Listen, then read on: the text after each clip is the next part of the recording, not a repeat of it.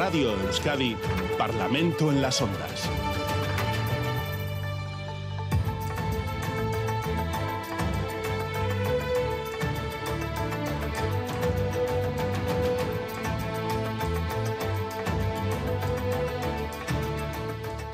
Pues un sábado más comenzamos una nueva edición del Parlamento en las Ondas aquí en Radio Euskadi y vamos a comenzar como siempre saludando a nuestros parlamentarios y parlamentarias. Comenzamos por el PNV. En Bilbao está Leisuri Arrizabalaga, Egunon. Egunon. EH Bildu, Iker Casanova. Hoy en Donostia, Egunon Iker. Caixo Egunon. Aquí en Bilbao, por el PSE, Cain Rico, Egunon. ¿Qué tal? Buenos días. El Carrequín Podemos IU, David Soto, está en Donostia, Egunon David. Egunon y estamos esperando a la representante de PP Ciudadanos, a Muriel Arrea, que enseguida estará con nosotros en los estudios de Miramón. Así que vamos a comenzar eh, por eh, la, primera, la primera cuestión importante que teníamos para este Parlamento en las ondas, porque la Secretaría General de Instituciones Penitenciarias, como saben, dependiente del Ministerio del Interior y el Departamento de Igualdad, Justicia y Políticas Sociales del Gobierno vasco, han acordado el traslado de los últimos cinco presos de ETA, cuatro internos y una interna, a a las cárceles vascas. Los reclusos son Asier Borrero, Gregorio Escudero, Garicoitz Echeverría, Irantzu Gallastegui y Faustino Marcos. Con estos últimos traslados, el gobierno de Pedro Sánchez pone fin a la política de alejamiento. Eh, vamos a comenzar con el PNV. Leisuri, ¿cuál es la valoración que hace el Partido Nacionalista Vasco? Entiendo que se cierra un ciclo de la, con esta, este fin de la política penitenciaria.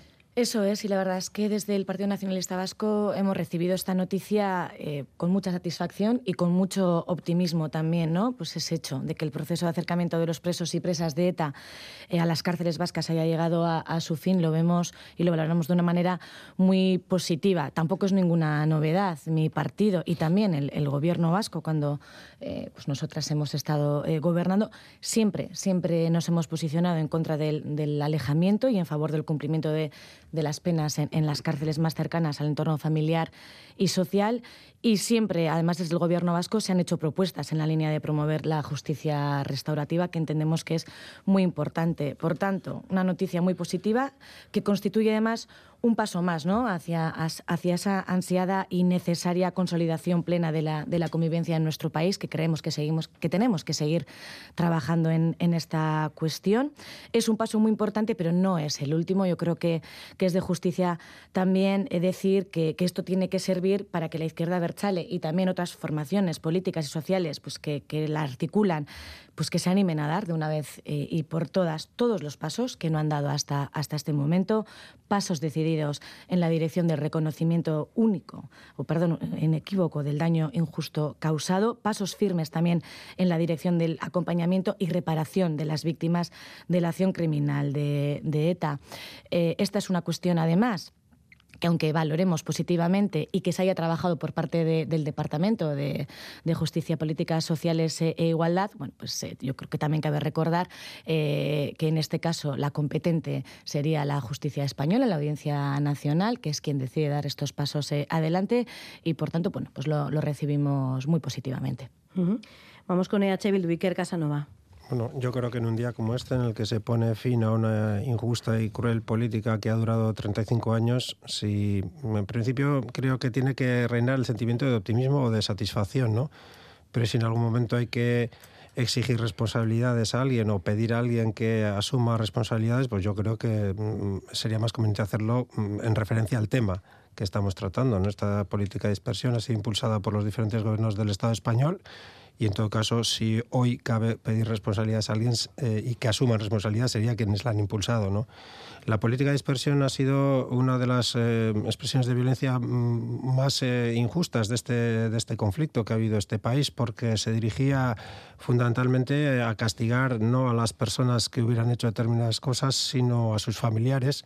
La política de dispersión consistía en alejar a los presos, pero los presos en una prisión u otra mm, pueden tener unas condiciones de vida relativamente similares, incluso en algunas cárceles más alejadas mm, por el régimen interno se puede incluso estar mejor que en una más cercana, pero desde luego, eh, desde luego el alejamiento lo que obligaba a sus familias es a articular prácticamente todas sus vidas, todos sus horarios en torno a la posibilidad de ver a sus seres queridos en prisión, ¿no? Y eso suponía un coste tremendo en términos de tiempo, en términos de dinero y en términos psicológicos, ¿no? Por tanto, era una política diseñada para castigar no a quien había hecho algo, sino a sus familias. ¿no? Y por tanto es extremadamente positivo que por fin esa dispersión haya desaparecido del mapa político vasco.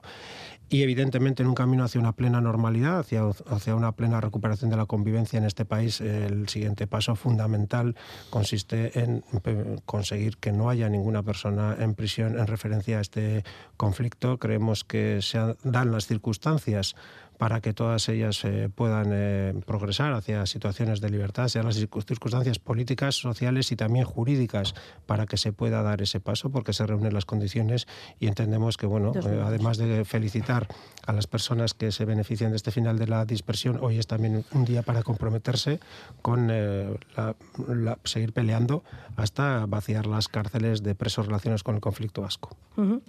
Eh, preguntamos también al PSE, a Enrico, porque hasta ahora no conocemos la valoración del Partido Socialista. Hablaba Iker de daño causado. Yo, fíjate, ayer creo que asistimos a eh, una reivindicación completamente llena de, dignidad de tres, de tres familiares, de tres jóvenes que en un momento dado se fueron a ver una película y nunca volvieron a sus casas. Y la reivindicación digna de esas personas no era ni siquiera que les pidan perdón, era que les dijeran dónde están los cuerpos de sus familiares. Y yo ayer, por ejemplo, cuando vi que Arnaldo Tegui hacía una rueda de prensa de, urgencia, creí que igual era para, atender esta, esta petición, porque hasta que no se dé respuesta a este tipo de peticiones, no se podrá hablar del cierre del ciclo de terror que supuso ETA para, para Euskadi. A partir de ahí, con respecto al, a las políticas de, alejamiento, yo creo que este acercamiento responde a una política penitenciaria inteligente y absolutamente legal. No hubo paz por presos, eso lo hemos podido ver todos, hubo paz a cambio de nada y eso después de que incluso aquí hubiera quienes estaban prometiendo un, un paraíso al que se llegaba a través del asesinato y la, extorsión. Y eso es una mochila que lleva a la izquierda a Berchale, ¿no? Y que apela directamente a la izquierda a Berchale precisamente en la necesidad del reconocimiento del daño injustificado.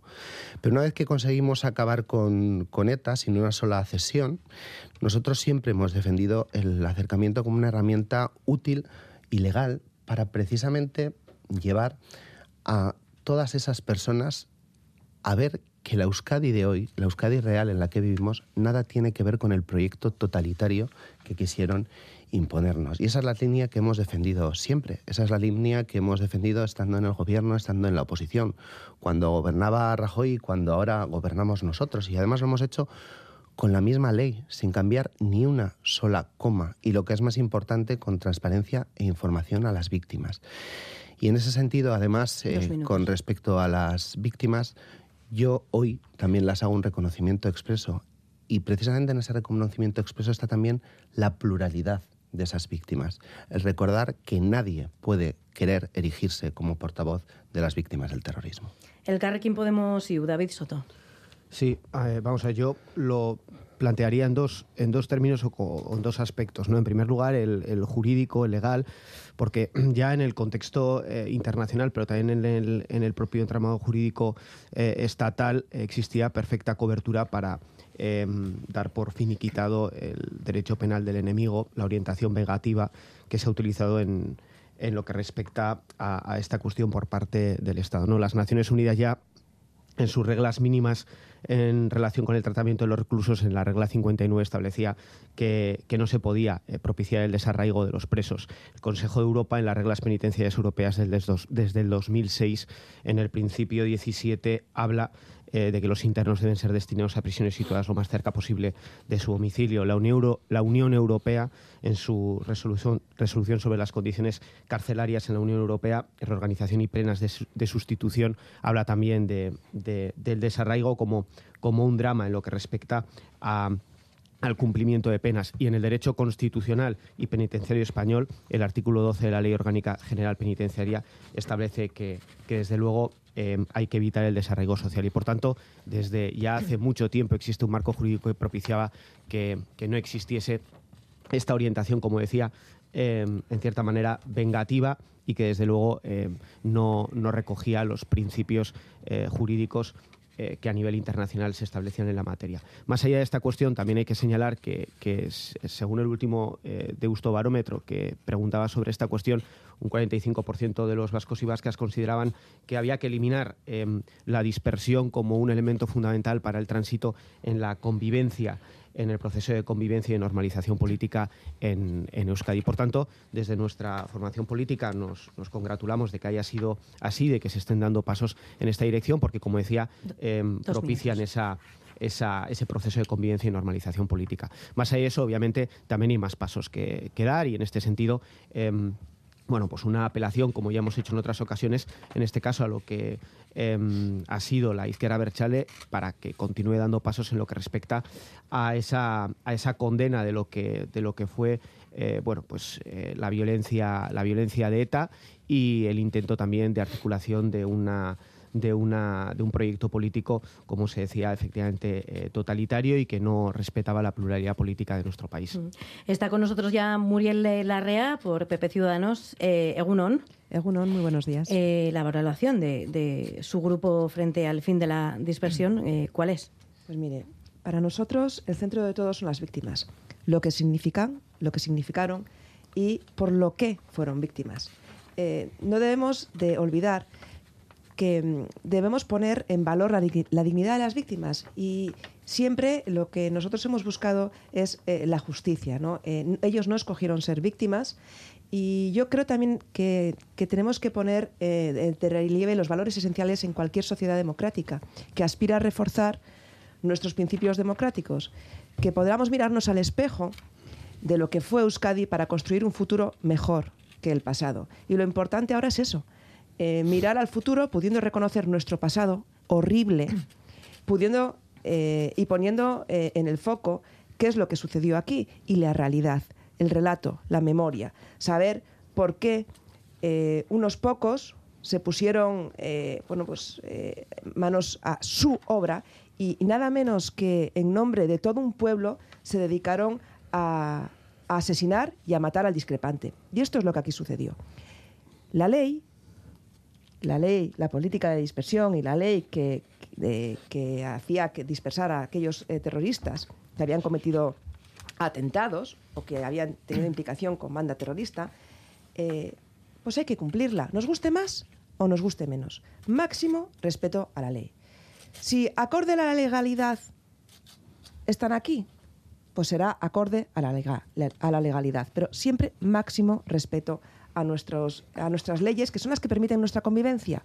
Ahora bien, nunca podemos eh, poner en duda ni en tela de juicio que aquí hubo personas que sufrieron mucho y hay familiares que no pueden ver a sus familiares ni en otra cárcel de España ni en otro lugar eh, de España. Por lo tanto, vamos a recordar realmente lo que aquí sucedió y por qué estamos hablando de esto. Pero lo importante también es qué futuro construimos. Mm. Lo importante es qué futuro construimos y con qué base. Y la base tiene que ser un recuerdo de la realidad, de lo que aquí sucedió, para construir un, construir un futuro muchísimo mejor. Mm. No lo olvidemos. Vamos a hablar también en esta tertulia de, la moción de censura de esta semana eh, contra el gobierno de, Pedro Sánchez. Eh, el candidato de Vox, Ramón Tamames, afirmó que los vascos piensan eh, que estamos todavía oprimidos. Habló de la transferencia de prisiones o una confederación fiscal. vamos a escucharle ahora y comentamos también cualquier cosa que se haya quedado colgando respecto al tema de la dispersión. Vamos a escuchar a Tamames. Los vascos piensan que están todavía oprimidos, pero ¿qué cosa es esa? Si tienen un estatuto prácticamente con la transferencia de las últimas, de las últimas cuestiones penitenciarias, etcétera, etcétera. Tienen una confederación fiscal, se benefician de un cupo mínimo de en el convenio que tienen con, con el resto de España. ¿De qué se quejan? Bueno, los vascos eh, tenemos de qué quejarnos, eh, lo planteamos eh, también en esta mesa y está un poco esta cuestión relacionada también porque, bueno, Tamames Vox realmente planteaba esta moción de censura y reprochaba al gobierno de Sánchez los acuerdos con Esquerra y EH Bildu, también en materia penitenciaria. Por eso lo queríamos unir un poco los, los dos temas. Lisuri. Bueno, en cuanto a, la moción de censura, eh, yo creo que claramente ha sido el lanzamiento de la campaña electoral de Vox. Y poco más que decir al respecto. ¿No? Yo creo que estas actitudes lo único que, ayudan es a debilitar a las instituciones y también a la democracia. Y el resto de partidos estamos aquí para, fortalecerlas, tanto las instituciones como la, democracia. Y por eso, uniéndolo con el punto anterior, a mí sí que me ha dado pena, ¿no? Y, me quedo así un poco eh, con mal sabor de boca por la falta de autocrítica de la izquierda Berchale, ¿no? Tanto en las declaraciones de Arnaldo Tegui como, como en, en la intervención de Iker Casanova hace unos, unos minutos. ¿no? Eh, yo creo que se está perdiendo una magnífica oportunidad por parte de la, de la izquierda Abertzale de hacer esa autocrítica y de por fin reconocer. Nosotras reconocemos que las políticas de dispersión han sido injustas, sobre todo con las familias eh, de las personas presas. Pero la izquierda Berchale tiene que reconocer también el daño injusto que se ha causado a las víctimas y tiene que dar por fin pasos firmes en, esa dirección, en el reconocimiento y la reparación de las víctimas. Iker. Hombre, yo creo que hablando de dispersión y de reconocimientos, también el PNV podía reconocer su papel en la puesta en marcha de este procedimiento, ¿no? porque fue uno de los artífices. ¿no? Pero yo no vengo aquí con la lista de los reproches. Hoy estamos hablando de la dispersión, de lo que eso ha supuesto y de la alegría que supone también que haya finalizado. ¿no? Si se presentaron informes sobre las torturas, hablaríamos de las torturas. Si se presentaron informes sobre las víctimas de ETA, hablaríamos de las víctimas de ETA, porque ha habido una pluralidad de violencias. ¿no? Y todas tienen algo en común y es que han generado sufrimiento, han generado víctimas y que todas esas víctimas tienen derecho a ser reparadas, que ese reconocimiento tiene que ser reconocido y que la sociedad y los partidos políticos tenemos que hacer lo que esté en nuestra mano para aliviar lo que se pueda aliviar. Por supuesto, Iker, pero no es un reproche, no, frivolices con eso porque no es ningún reproche, es de pues, justicia. ¿eh? Bueno, yo la izquierda Berchale tiene que hacerlo y es de justicia. Estamos hablando de una práctica de violencia contra familiares de presos, de una vulneración de sus derechos que les ha condicionado durante años, durante décadas y estás planteando que quien tiene que hacer autocrítica la hemos condenado siempre, pero, va acompañado de un reconocimiento ni la, ni la habéis condenado siempre porque fuisteis uno de los artífices de su puesta en marcha, ni creo que es el momento de hacer las peticiones en el sentido que las estás haciendo, sino precisamente en todo caso quien tendría que reconocer que esta política ha sido injusta es quien la ha puesto en práctica durante, y la ha desarrollado durante décadas. Pero vuelvo a lo que comentaba anteriormente. Todas las violencias, sea quien sea quien las haya causado, tienen en común que han generado víctimas, que han generado sufrimientos y nuestro compromiso en esa reparación es claro y es nítido. Lo que sí es cierto es que cada vez más gente en este país, incluso expertos en materia de, conflicto y de reparación de las víctimas están empezando a reconocer que aquí en este país sigue habiendo víctimas de primera y víctimas de segunda, víctimas a las que se reconoce su estatus, víctimas a las que se le articulan medidas jurídicas de reparación y otras víctimas a las que ni siquiera se les reconoce como tales. Y por tanto nuestro compromiso es con todas las víctimas de todas las violencias. Y una última cuestión, porque suele salir eh, a colación en relación con la política penitenciaria cuando se habla de escarcelaciones, el concepto de impunidad. Yo siempre digo lo mismo, impunidad no es que te persigan y no te capturen, impunidad es que no te persigan. Y aquí quien ha tenido impunidad ha sido el Estado. Los delitos impunes han sido la tortura, los delitos impunes ha sido la guerra sucia, los delitos impunes ha sido la dispersión. Y por tanto ahí es donde hay un espacio para la impunidad y también quien quiera para la reflexión y para la asunción de responsabilidades. Ecaín. Pues yo, yo, creo que estas últimas palabras de Iker demuestran muy a las claras lo alejada que está en estos momentos la izquierda Berchale de la realidad y de la Euskadi plural y real en la que en la que estamos viviendo, incluso, incluso ante una buena noticia como, como la de ayer. Yo soy un firme defensor de las políticas de alejamiento cuando se tuvieron que dar para evitar lo que se denominaba el Frente de Macos y la reorganización de ETA en las, en las cárceles. Y también he sido un firme defensor siempre, como el Partido Socialista, cuando desaparecida ETA, entendimos que era el momento precisamente de dar esos eh, pasos para traerlos a esa realidad de esa Euskadi real que nada tiene que ver con el proyecto totalitario que quisieron imponer. Y para precisamente intentar lograr ese proceso de resocialización de reintegración en, en, una sociedad que, como digo, afortunadamente nada tiene que ver con ese proyecto totalitario en el que yo hoy no estaría en un micrófono de radio, sino que estaría muerto y mis familiares me estarían llevando flores, muy posiblemente. Y esa es la realidad. Y eso es lo que pasó en este país. Y yo creo que una decisión tan importante como la de ayer y tan positiva interpela directamente a quienes aún tienen en la mochila haber jaleado durante mucho tiempo pues que simplemente personas como yo fuéramos asesinadas, ni más ni menos.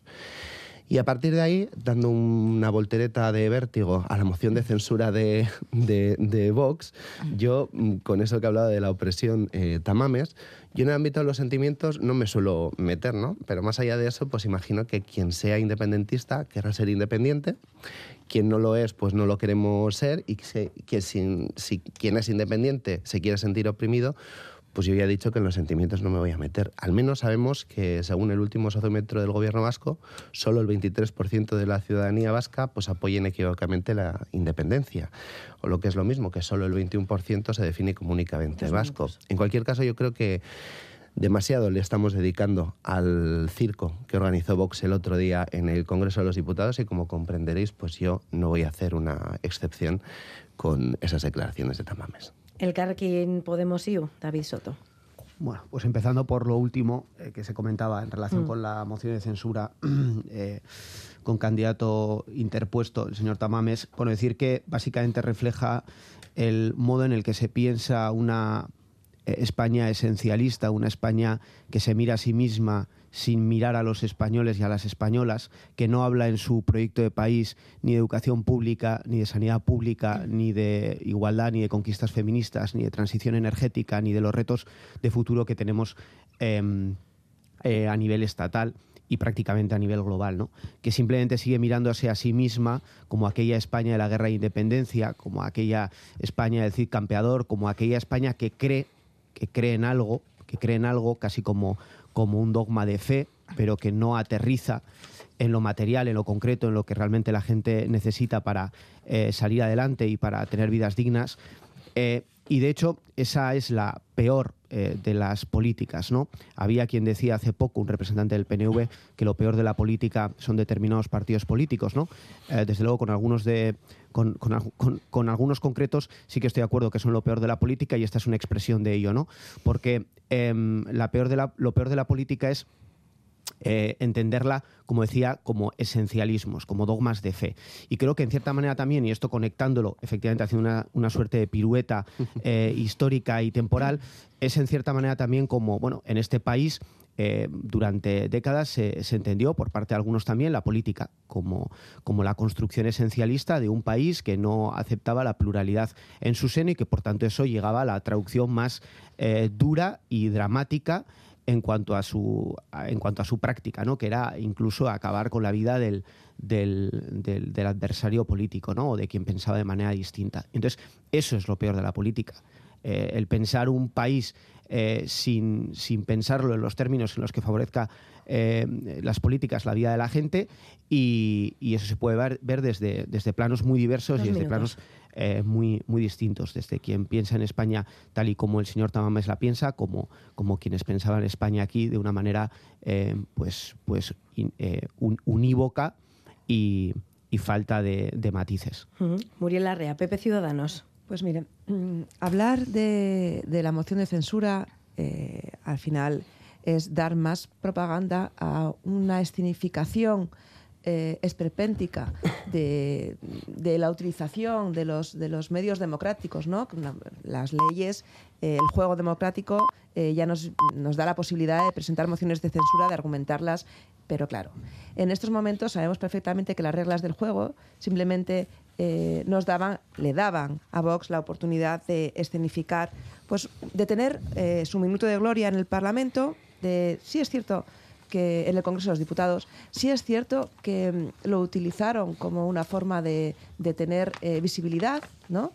Eh, fue utilizada y ha sido utilizada simplemente para, atacar al, grupo mayoritario de la oposición y para atacar al Partido Popular y realmente pues no tuvo los efectos que se supone para los que se presenta una moción de censura con la presentación de un no programa de país, porque realmente no, no, se esgrimió realmente un programa de país, una, una alternativa a lo que está sucediendo y, la moción de censura que necesita el gobierno actual es la de las elecciones, ¿no? Es convocar unas elecciones y ver qué opinan todos los españoles del actual gobierno y ver qué es lo que opinan los españoles. Yo soy más de personas que de bloques y creo que tenemos que dar la oportunidad a, a los ciudadanos decir, de decidir y de decir qué es lo que quieren hacer. No fue un, día eh, grato para los españoles Y con respecto a que si los vascos nos podemos quejar, mira, máximo respeto a nuestra Constitución. Nuestra Constitución que recoge la singularidad de los territorios históricos. Máximo respeto a nuestro Estatuto de Economía. Nadie, como vascos, nos va a decir qué es lo que tenemos que sentir o cómo tenemos que sentirnos. Lo que sí puedo decir es que nosotros lo que tenemos que trabajar dentro de nuestras instituciones es en mejorar la calidad de vida de los vascos. Ahora, que venga alguien a decirnos lo que tenemos que sentir, pues no sé, no me parece eh, de recibo. Vamos a hablar también de otros asuntos que han estado de plena actualidad eh, esta última semana en el Parlamento Vasco, eh, porque PNV, H. Bildu, PSE y el Carrequín Podemos IU han acordado reclamar al Gobierno vasco que impulse un salario mínimo interprofesional superior al del Estado español. La propuesta ha salido adelante con los votos en contra de PP Ciudadanos y Vox. En la iniciativa se pide que sindicatos y patronal acuerden mediante la negociación un aumento del salario que tenga en cuenta la realidad socioeconómica de Euskadi. EH Bildu presenta el pasado lunes una moción para reclamar establecer un salario mínimo de 1.400 euros, 320 euros más que el vigente actualmente en España, pero el acuerdo final no concreta ninguna cantidad. Eh, vamos a comenzar con el PNV. Eh, ¿Tiene competencias el Gobierno vasco para pedir un aumento del SMI o cómo mm, pretenden materializar eh, esta propuesta? Sí, a ver, esto es una, es una cuestión muy técnica. Yo creo mm. que primeramente habría que explicar que hay que, que diferenciar lo que es el salario mínimo interprofesional del salario mínimo. El salario mínimo eh, interprofesional es de legislación laboral básica y, por tanto, es competencia del, del Estado. Se trata en, en el Congreso, y nosotras estábamos hablando este jueves del salario mínimo, ¿no? Esto es, no es lo mismo. Que no es lo mismo, efectivamente. No es lo mismo y eh, está dentro de lo que es la negociación colectiva. Por tanto, sí que somos competentes para ello. No es la primera vez que hablamos de esta cuestión y que llegamos a, acuerdos. Eh, tenemos antecedentes, tenemos un acuerdo parlamentario del 25 de mayo del 2017, que también se aprobó una subida generalizada de, salarios. También está el acuerdo presupuestario que el gobierno vasco y, eh, firmó con Euskal Herria Bildu el 1 de diciembre del, del 2021. Aquí también se recogía ese incremento del, salario mínimo. Por tanto, eh, sí que somos competentes y bueno, pues eh, el acuerdo de, este jueves en el Parlamento Vasco viene un poco también ¿no? seguido de esos antecedentes. Eh, nosotras estamos muy contentas de haber alcanzado ese, acuerdo, la verdad, pero yo creo que, es muy importante varias de las cuestiones que recogía el acuerdo transaccional, ¿no?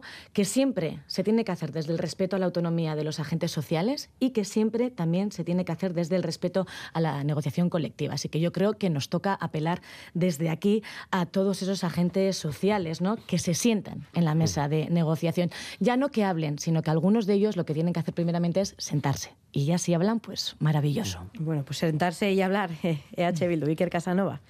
Bueno, pues Euskal Herria Bildu ha sido la fuerza que precisamente ha venido impulsando esta reivindicación en los últimos tiempos. Eh, precisamente los acuerdos eh, a los que hacía mención ahora mismo la señora eh, Olesuri, eh, bueno, pues Euskal Herria Bildu estaba detrás, ¿no? En el 2017, pues fue yo mismo quien presentó esa proposición de ley que dio pie a un acuerdo en que se solicitaba una subida generalizada de salarios. En, en la negociación presupuestaria también Euskal Herria Bildu incluyó una cláusula en el acuerdo. Es importante, ¿no? Lo que pasa que todavía no lo hemos conseguido, ¿no? Yo creo que como, como se ha hecho anteriormente hay que aclarar un poquitín qué es y qué no es este acuerdo, ¿no? Una previa incluso. Mm, el salario mínimo de 1.080 euros supone en Andalucía un 67% del salario medio.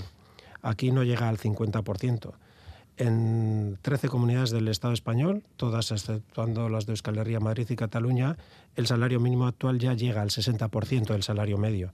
Y en Extremadura, Canarias y Murcia es el 70% del salario medio. ¿Qué queremos decir con esto? Que la realidad socioeconómica, la realidad de los salarios y la realidad del coste de la vida no es igual en todos los lados y que por tanto lo que en unos sitios es un salario eh, mínimo mínimo pero justo y proporcional a los eh, salarios de esa zona, aquí se queda muy corto y está plenamente dentro de lo que podríamos considerar unos ingresos de pobreza. ¿no? Por eso hemos pedido, ya que no tenemos capacidad para legislar directamente, hemos pedido que se dé un gran acuerdo político para animar a los agentes sociales para que por lo menos de facto, a través de las relaciones laborales, eh, acuerden no, eh, bueno, pues, unos salarios mínimos acordes con la realidad. No hemos podido definir una cifra, nosotros siempre decimos que para llegar a ese 60 60% que los convenios internacionales marcan como referencia de un salario mínimo adecuado, un 60% del salario medio global, pues que aquí nos correspondería 1.400 euros. ¿no? hemos podido concretarlo, pero desde luego sí que es importante poner encima de la mesa con este amplio grado de consenso la posibilidad de que los agentes sociales eh, asuman como propio este suelo y a partir de ahí construyan mediante la negociación colectiva un salario mínimo de facto pues de esos 1.400 euros o que se vaya acercando. ¿no? Pero desde luego no se ha conseguido. Es un acuerdo político, es un punto de partida, es algo esperanzador y yo creo que puede ser una palanca importante para avanzar en esa dirección, pero ahora todavía queda mucho que hacer por parte de los agentes sociales y también por parte de los eh, responsables políticos.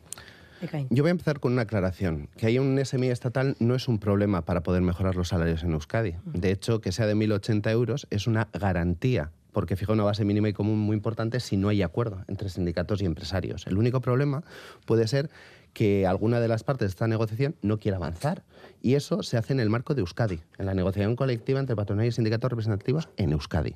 Eso es la aclaración que yo quiero hacer. Y a partir de ahí nosotros estamos muy orgullosos, como decíais todos, del acuerdo que hemos alcanzado en la Cámara Vasca. Además, eh, lo firmamos más del 90% de los representantes de, esta Cámara. Y es que hemos sabido hacer, yo creo que un ejercicio de realidad política, aceptando el marco actual de, relaciones laborales y apartando lo que, lo que nos separa. No difuminándolo, pero sí apartándolo para llegar a este acuerdo y posicionarnos juntos a favor de la mejora de las condiciones laborales y de los salarios de los trabajadores y las trabajadoras.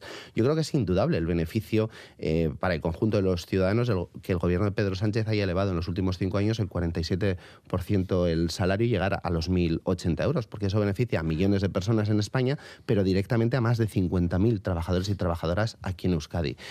Y además, frente a quienes nos decían que esto de subir el salario interprofesional iba a ser el apocalipsis, pues los datos están ahí, ¿no? Y a pesar de la incertidumbre de la guerra de Ucrania, tenemos que el empleo sube en máximos históricos, que las empresas sigan teniendo beneficios y además que todos los organismos internacionales revisan las calificaciones económicas de, de España y de las comunidades autónomas diciendo que vamos al alza no hacia atrás, que vamos al alza.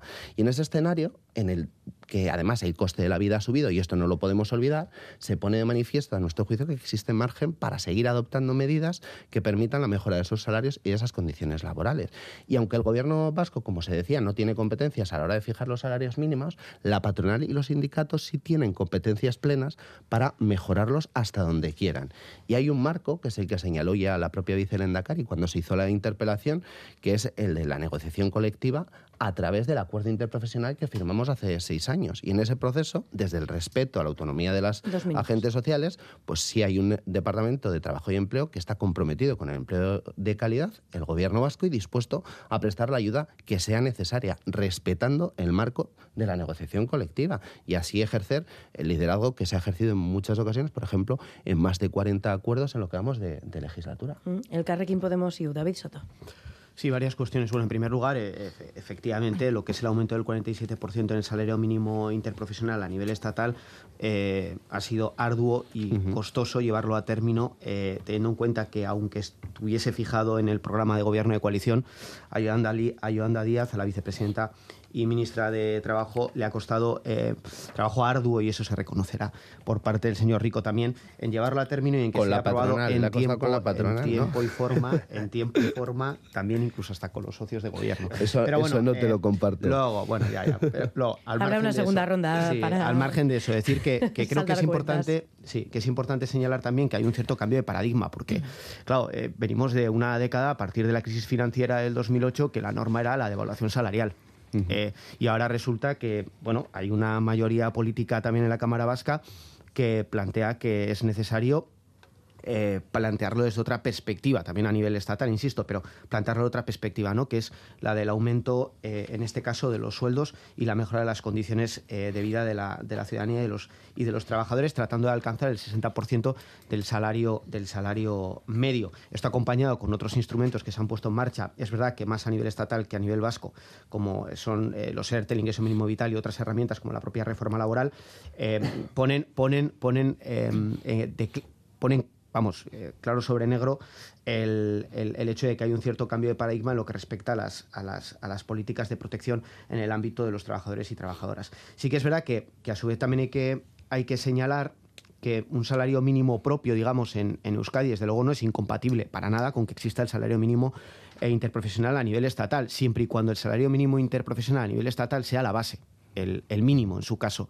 ¿Por qué? Porque si no, eh, nos iríamos al marco que el propio Garamendi esté intentando eh, implantar y que en algún momento en medios de comunicación ha, trasladado, ¿no? Y es, bueno, eh, deshagamos el salario mínimo interprofesional a nivel estatal y vayámonos a salarios mínimos de corte autonómico, de tal manera que incluso en, aquellas comunidades autónomas donde efectivamente ya se supera el 60% del, del, salario medio, pues nos fuésemos a salarios medios interprofesionales menores que el, que el estatal. En caso de que sea para superar la base a nivel estatal, en este caso en Euskadi o en Cataluña o en Madrid, pues perfecto y bienvenido sea. Em, y, bueno. Eh, Puedo guardar para una segunda ronda, ¿eh? Que vale, se pues me reservo, me reservo y le paso a, Muriel. Pues me, Muriel Larrea, adelante, Pepe Ciudadanos. Vamos a ver. Eh, hablar de realidades maximalistas siempre tiene sus pros y sus contras. ¿Subir el salario, que la gente gane más, está bien? Claro que está bien. Pero no olvidemos que el 80% del, del, tejido empresarial, como norma general, son em, pymes y autónomos. ¿vale? Aquí en Euskadi, ustedes saben perfectamente que al final nosotros tenemos que tener máximo respeto a los agentes implicados en las negociaciones eh, colectivas, a sindicatos y patronal. Máximo respeto. Creo que todos defienden sus intereses, pero que todos, en el fondo, son personas, en el fondo y no en el fondo, y necesitan salir adelante. Si aquí se trata de cuánto dinero llega al final de mes a las, a las familias. Eh, eh, ¿Subir el salario medio implica tener más poder adquisitivo? Pues Podría ser así, pero no es la realidad. La realidad es que cada vez vivimos con más dificultades. Pregunten ustedes a una familia eh, media que gane pues, seguramente sus 1.400 euros, ¿cómo llega al final de mes? ¿Cómo llena la nevera? ¿Cómo paga la, factura de la energía? Quizás deberíamos de, abarcar esos temas porque la implicación que tiene a nivel eh, económico, social, la subida del salario mínimo aquí en Euskadi, implica eh, esa diferenciación lo que hace simplemente es perder competitividad, que no vengan empresas a implantarse aquí y si no, hay empresas, no hay no es Verdad y los datos además lo niegan. Bueno, eh, lo que yo quiero decirles es que aquí lo importante para abarcar las dificultades económicas que están afrontando las familias hoy en día en España y también en Euskadi sería la rebaja del IVA de ciertos productos como las carnes, pescados, eh, conservas, para llegar eh, a llenar nuestras neveras, eliminar el impuesto al plástico, que lo único que ha hecho ha fomentado el incremento de esa cesta de la compra, ayuda, volver a implementar eh, temporalmente a la ayuda a los carburantes de esos 20 céntimos para que las familias puedan desplazarse y puedan ir al trabajo sin tener que asumir un coste superior. Y en el fondo, lo que ustedes hablan es de aumentar la calidad de vida. En lo que no estamos de acuerdo es en cómo. ¿Van a hacer ustedes que se cierren pymes? Porque en el fondo las pymes, la mayoría de las pymes de los autónomos, son familias que han creado sus empresas para salir ellos adelante. ¿Van a poder afrontar esa subida de esa negociación aquí en Euskadi que quieren que se lleve a cabo? Vamos a, Sí, vamos a finalizar esta última ronda. Les pido brevedad para que podamos hablar del último tema, que es el tour. Así que bueno, les pedimos una ronda final con estas Y un poco centrando otra vez el, tema, eh, efectivamente yo creo que todos ¿no? hemos apelado esa responsabilidad a los diferentes agentes sociales, pero me parece que era eh, Iker Casanova quien también ponía deberes a, gobierno. Y yo creo que el gobierno vasco en este caso sí que está dando pasos firmes, aparte de impulsar acuerdos ¿no? de esos agentes sociales y, el acuerdo interprofesional en relación con la estructura de la negociación colectiva en Euskadi que comentaba Eka Enrico es un buen ejemplo para ello porque es una buena base de, de partida. Yo creo que también tenemos que poner en valor pues esas políticas concretas ¿no? que impactan en, los salarios mínimos que se están poniendo en marcha por parte del de gobierno vasco. Estamos hablando de acceso de mujeres al sector industrial, con sueldos mayores, que había sido un sector muy masculinizado, sueldos garantizados para jóvenes en Lehen Auquera, de la recualificación y recolocación para personas expulsadas del mercado laboral. Y aquí está haciendo una gran labor, por ejemplo, la formación profesional, las nuevas herramientas de la ley de empleo. Yo creo que es de justicia también nombrar todas estas cuestiones ¿no? que, se están planteando por parte del gobierno vasco y que están impactando también en esa subida de los salarios mínimos. Sí, bueno, este acuerdo mm, del que nos volvemos a felicitar eh, con su potencial y con sus límites, pero es un acuerdo positivo y es un gran avance. También tiene un recorrido, ¿no? Porque hasta ahora, eh, por parte de los partidos que sustentan al gobierno, no se venía aceptando esta solución y ahora sí. Y yo les, felicito además por ello, porque este modelo da la impresión de que estamos pidiendo desde Euskal Herria Bildu que se legislara aquello sobre lo que no tenemos competencia para legislar. Llevamos años precisamente promoviendo este modelo, el del acuerdo interprofesional, el acuerdo de estructura de negociación colectiva, el acuerdo entre las partes, como la fórmula para, eh, muchas veces nos hemos definido, lo, lo hemos definido así, como un establecimiento de facto, porque de jure es evidente que no se tiene la competencia. Nos podría llevar a la reflexión por enésima vez de lo interesante que sería tener las competencias para legislar en determinadas materias económicas, aquello que sería avanzar hacia la soberanía para que este país pudiera establecer unas reglas de juego más acordes con los intereses de la mayoría. Pero no es así, estamos a expensas de terceros y tenemos que movernos en los espacios de oportunidad que tenemos. Y en este caso ha habido una evolución y por fin los partidos que sustentan al gobierno han asumido como algo propio esto que hasta ahora se remitían, eh, se lavaban las manos y se remitían a las partes. ¿no? Primero el acuerdo presupuestario firmado con El gobierno se comprometió a impulsar este salario y ahora se le da una formulación más amplia y además se ha incluido en ese acuerdo otros grupos, por lo tanto la vinculación moral de este acuerdo es muy importante.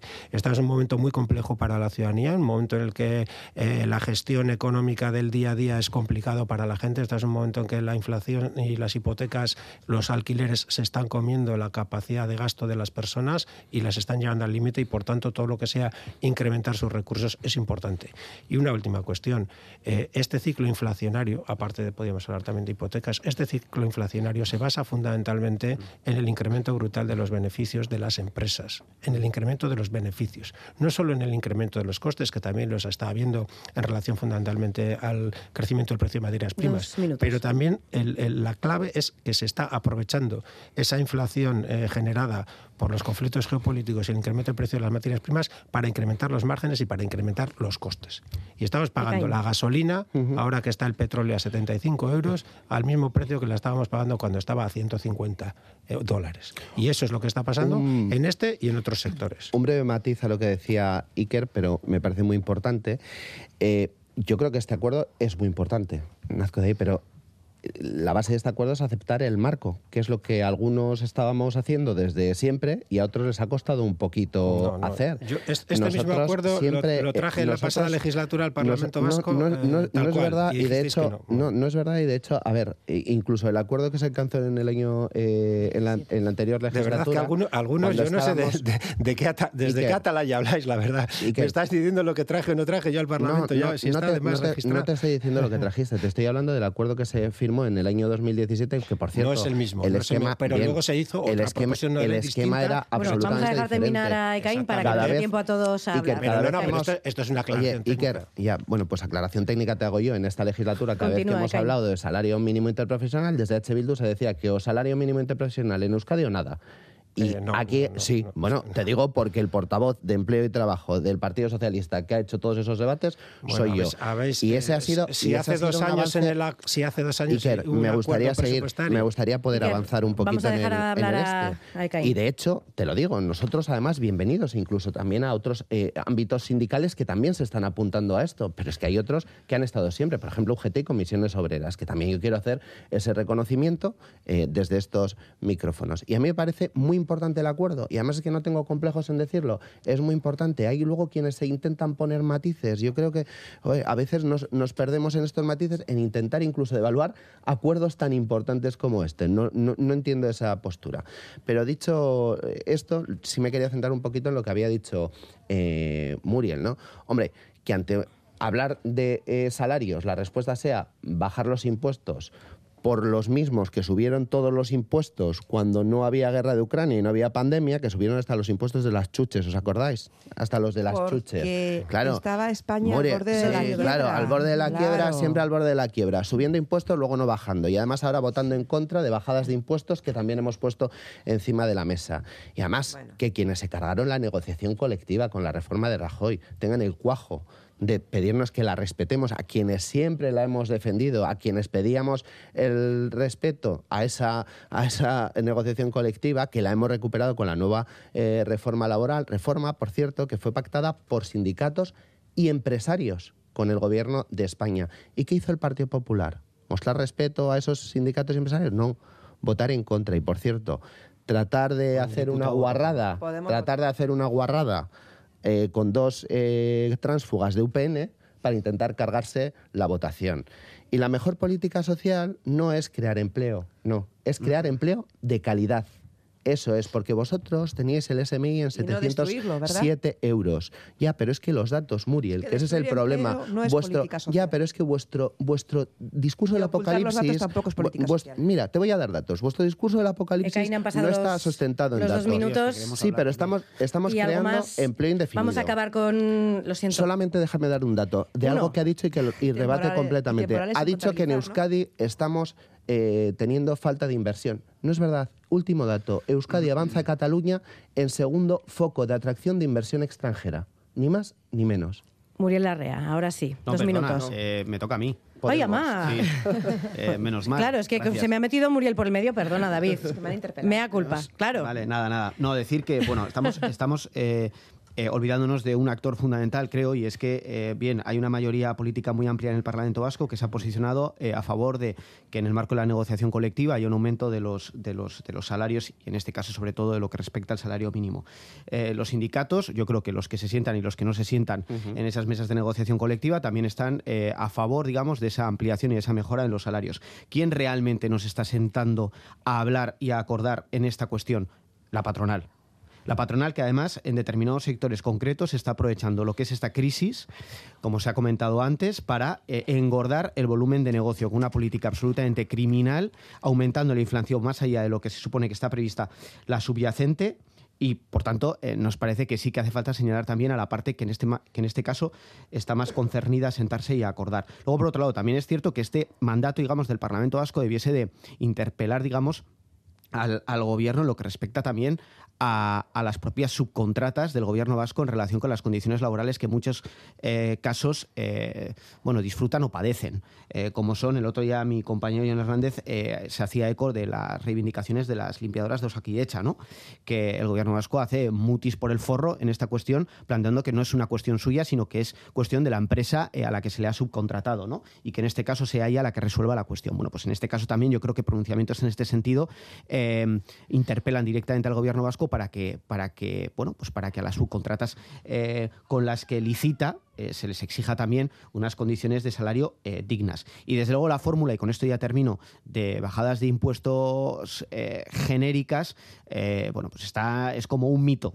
Cuando hablaba de, del CIC campeador y de, y, de, y de la guerra de independencia y de tamames y demás, pues bueno, pues esto de que bajando impuestos la economía mejora, eh, ya se ha demostrado desde, desde hace décadas que es eh, absolutamente incierto y que no se ha demostrado como algo, en términos económicos, em, que dé frutos. Ahora sí, Muriel Larrea. Y disculpa, David. Nada, nada, no pasa nada. Muchas cosas. Vamos a ver. Em, Estás en minoría, Muriel. en Sí, este ya veo, ya veo. Pero vamos a ver, que la economía eh, no mejore con una rebaja de impuestos eh, acorde a las necesidades eh, económicas actuales, eso no es cierto.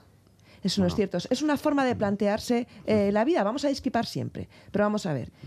Está reconocido que una rebaja de impuestos aumenta la recaudación. Que se lo digan a los A mí me británicos. gustaría, a mí me gustaría saber. Pero ¿cómo que está A mí reconocido? me ¿Quién lo gustaría- reconoce, Muriel? Da un dato, saber- por favor. A mí me gustaría saber de qué manera eh, va a hacer quien gestiona la mayor empresa, eh, bueno, la mayor empresa que tenemos en Euskadi, que es la administración eh, pública, cómo va a hacer Urcuyu para eh, cómo, cómo se va a transmitir en las en las arcas eh, vascas esa- ese acuerdo patronal sindicatos de posible subida de un salario mínimo a 1.400, 2.000, 3.000, ya, lo que sea, ¿no? Entonces, ¿cómo se traduce esto? ¿Va a mejorar la calidad del servicio a Pagando. los ciudadanos? Pues, claro, pagando, evidentemente. sí, pagando podría, claro. con los impuestos. Vamos a aumentar los impuestos, No. vamos a ¿A quién recaudar más para mantener el nivel de, de a quien más tiene. Si es de una manera justa y progresiva, Claro. sí, Siempre claro. hablamos Así sostenemos el sistema. Oh, el Claro, está de acuerdo, esto es un milagro. El PNV está de acuerdo, pues vamos. Nosotros siempre vamos a hacer una PNL en el Parlamento. Justo y progresivo, eso Vamos a siempre dejar terminar Siempre hablamos nosotros de una, eh, eh, de una recaudación justa y progresiva. Por eso nosotros lo que defendemos es una rebaja justa y progresiva a las rentas las más bajas. Esto es lo que nosotros defendemos.